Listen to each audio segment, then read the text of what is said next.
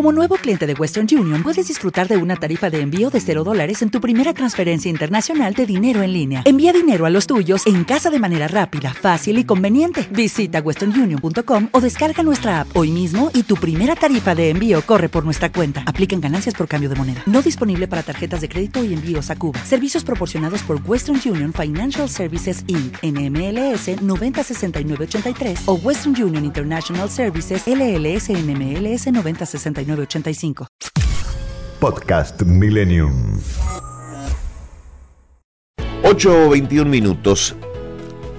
Vamos a hablar del tema de la carne. ¿Mm? Parece ser el tema de moda porque, porque hay denuncias contra frigoríficos por irregularidades.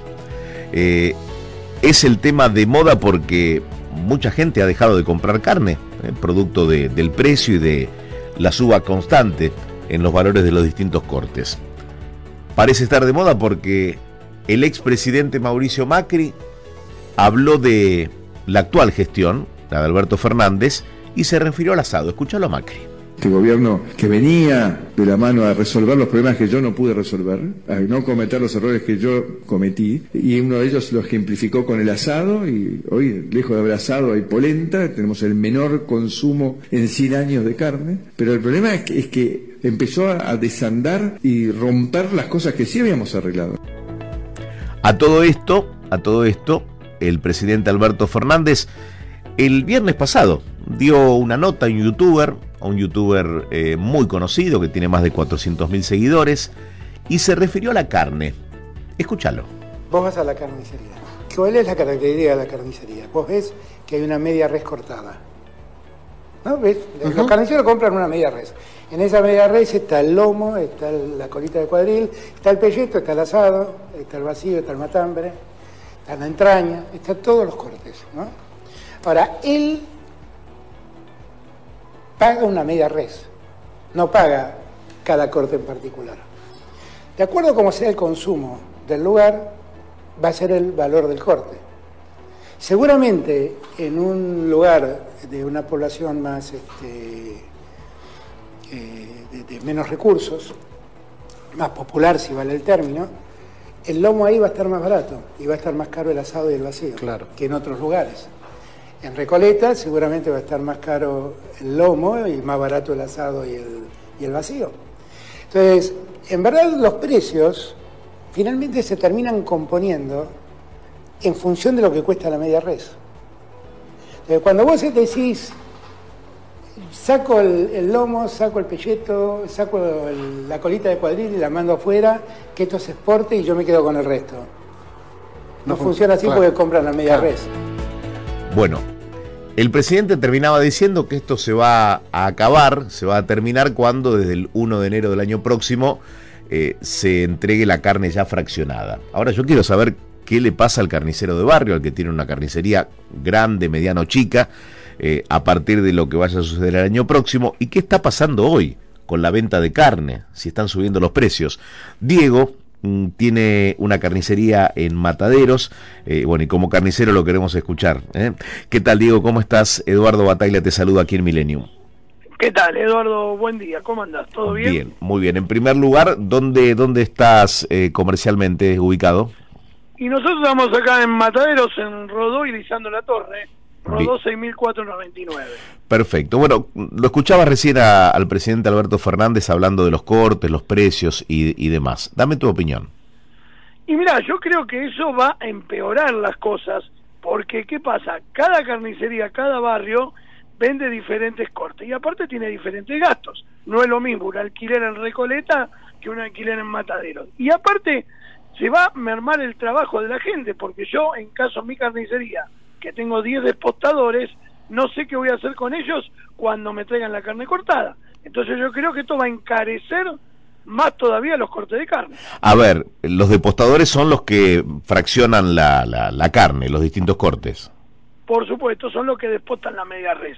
O sea, tendrían que ir todos a trabajar al matadero, porque la verdad que acá nos quedaríamos sin despostar la carne y ya vendrían los cortes preparados, como dice el presidente, que para mí encarece mucho más eh, la carne. ¿no? O sea, ¿no te parece una, una solución eh, o, o de, de factibilidad, digamos, algo práctico que se aplique y, y, a vos te pone también ante un escenario, ¿no? Que puedan llegar a perder su fuente de trabajo eh, las personas que hoy, por ejemplo, tenés en tu carnicería. Claro, claro, por supuesto, porque el que en Recoleta que consume lomo va a seguir comprando lomo y el lomo se lo van a cobrar más caro porque va a pedir lomo solo. Entonces, las carnicerías tienen que trabajar mediantemente como le sale el corte a uno. Y bueno, yo creo que nos va a complicar mucho el trabajo y más con estos precios de ahora, ¿no? Diego, la pregunta es, ¿por qué sigue subiendo la carne? Mira, es algo es algo que es inentendible, o sea, según los los del campo dicen que le están cobrando muchos impuestos, a nosotros nos llega cada vez más cara la carne y a nosotros también se nos encarece, ¿por qué? Porque aumentó mucho la, la garrafa de gas del frío, la luz, los impuestos, eh, todo todos los impuestos de, del 931, todo, ha aumentado todo. No tenemos ninguna posibilidad de poder bajar la carne. Se baja nada más porque no hay venta. Hoy estamos peleándola y creo que a pérdida para poder mantener la fuente de trabajo. Desde que dejó de exportarse carne vacuna al exterior, eh, ¿el valor de la carne eh, siguió subiendo, se mantuvo, bajó en algunos casos?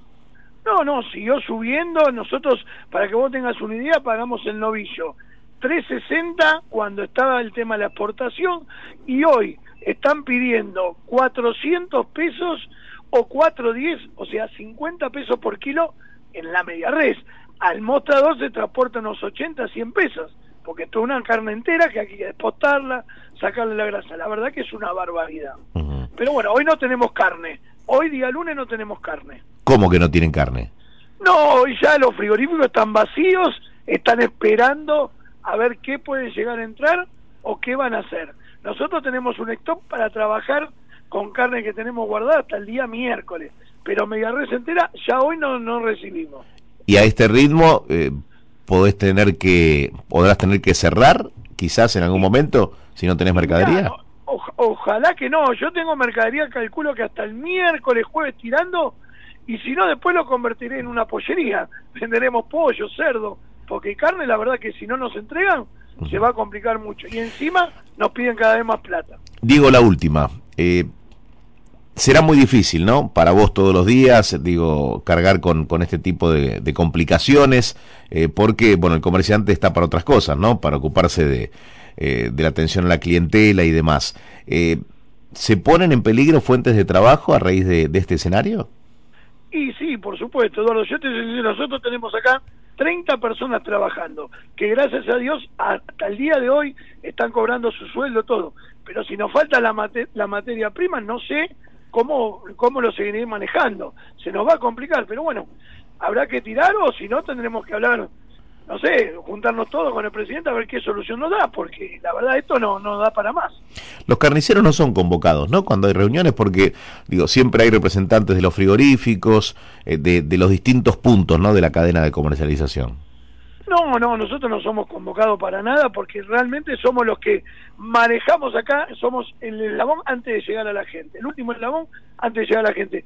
Y hoy la gente está muy complicada y nosotros también porque no tenemos, no podemos, no hay manera de buscarle la vuelta porque cada vez nos aumentan todo, en carne, materia de las máquinas, todo cada vez está más caro y bueno, y los alquileres, todo. Bueno, pero bueno, esperemos que se solucione esto rápido. Despedite con, con tres cortes, por ejemplo, ¿el lomo a cuánto está hoy? Y nosotros el lomo acá lo tenemos 850 pesos, hmm. el pelleto está 680 pesos y tenemos el asado del clásico que comemos los argentinos, que es un asado de novillo congelado muy bueno, a 4.90 el kilo. Eh, y en pocos días más calculas que te quedas sin mercadería si esto no se revierte. Y si esto no se revierte hasta el día jueves trabajaremos, después vemos vamos a ver cómo nos rebuscamos para mantener la fuente de trabajo. Diego, muy claro eh, cómo planteaste el tema. Te mando un fuerte abrazo y ojalá esto se modifique y hablemos en otras circunstancias. Bueno, muchísimas gracias Eduardo y suerte para todos. Muy bien. Diego, eh, titular de una carnicería, eh, le da trabajo a 30 personas, una carnicería eh, importante del barrio de Mataderos, característico por, por tener muchos locales en este rubro. Pero lo concreto es que se quedan sin mercadería el, la prohibición de exportar carne vacuna al exterior no cambió la situación, es decir, lejos de bajar, eh, sigue aumentando no parece ser el mejor escenario. 8.30 minutos. Podcast Millennium. What if you could have a career where the opportunities are as vast as our nation, where it's not about mission statements, but a shared mission? At U.S. Customs and Border Protection, we go beyond to protect more than borders from ship to shore, air to ground, cities to local communities. CBP agents and officers are keeping people safe. Join U.S. Customs and Border Protection and go beyond for something far greater than yourself. Learn more at cbp.gov/careers.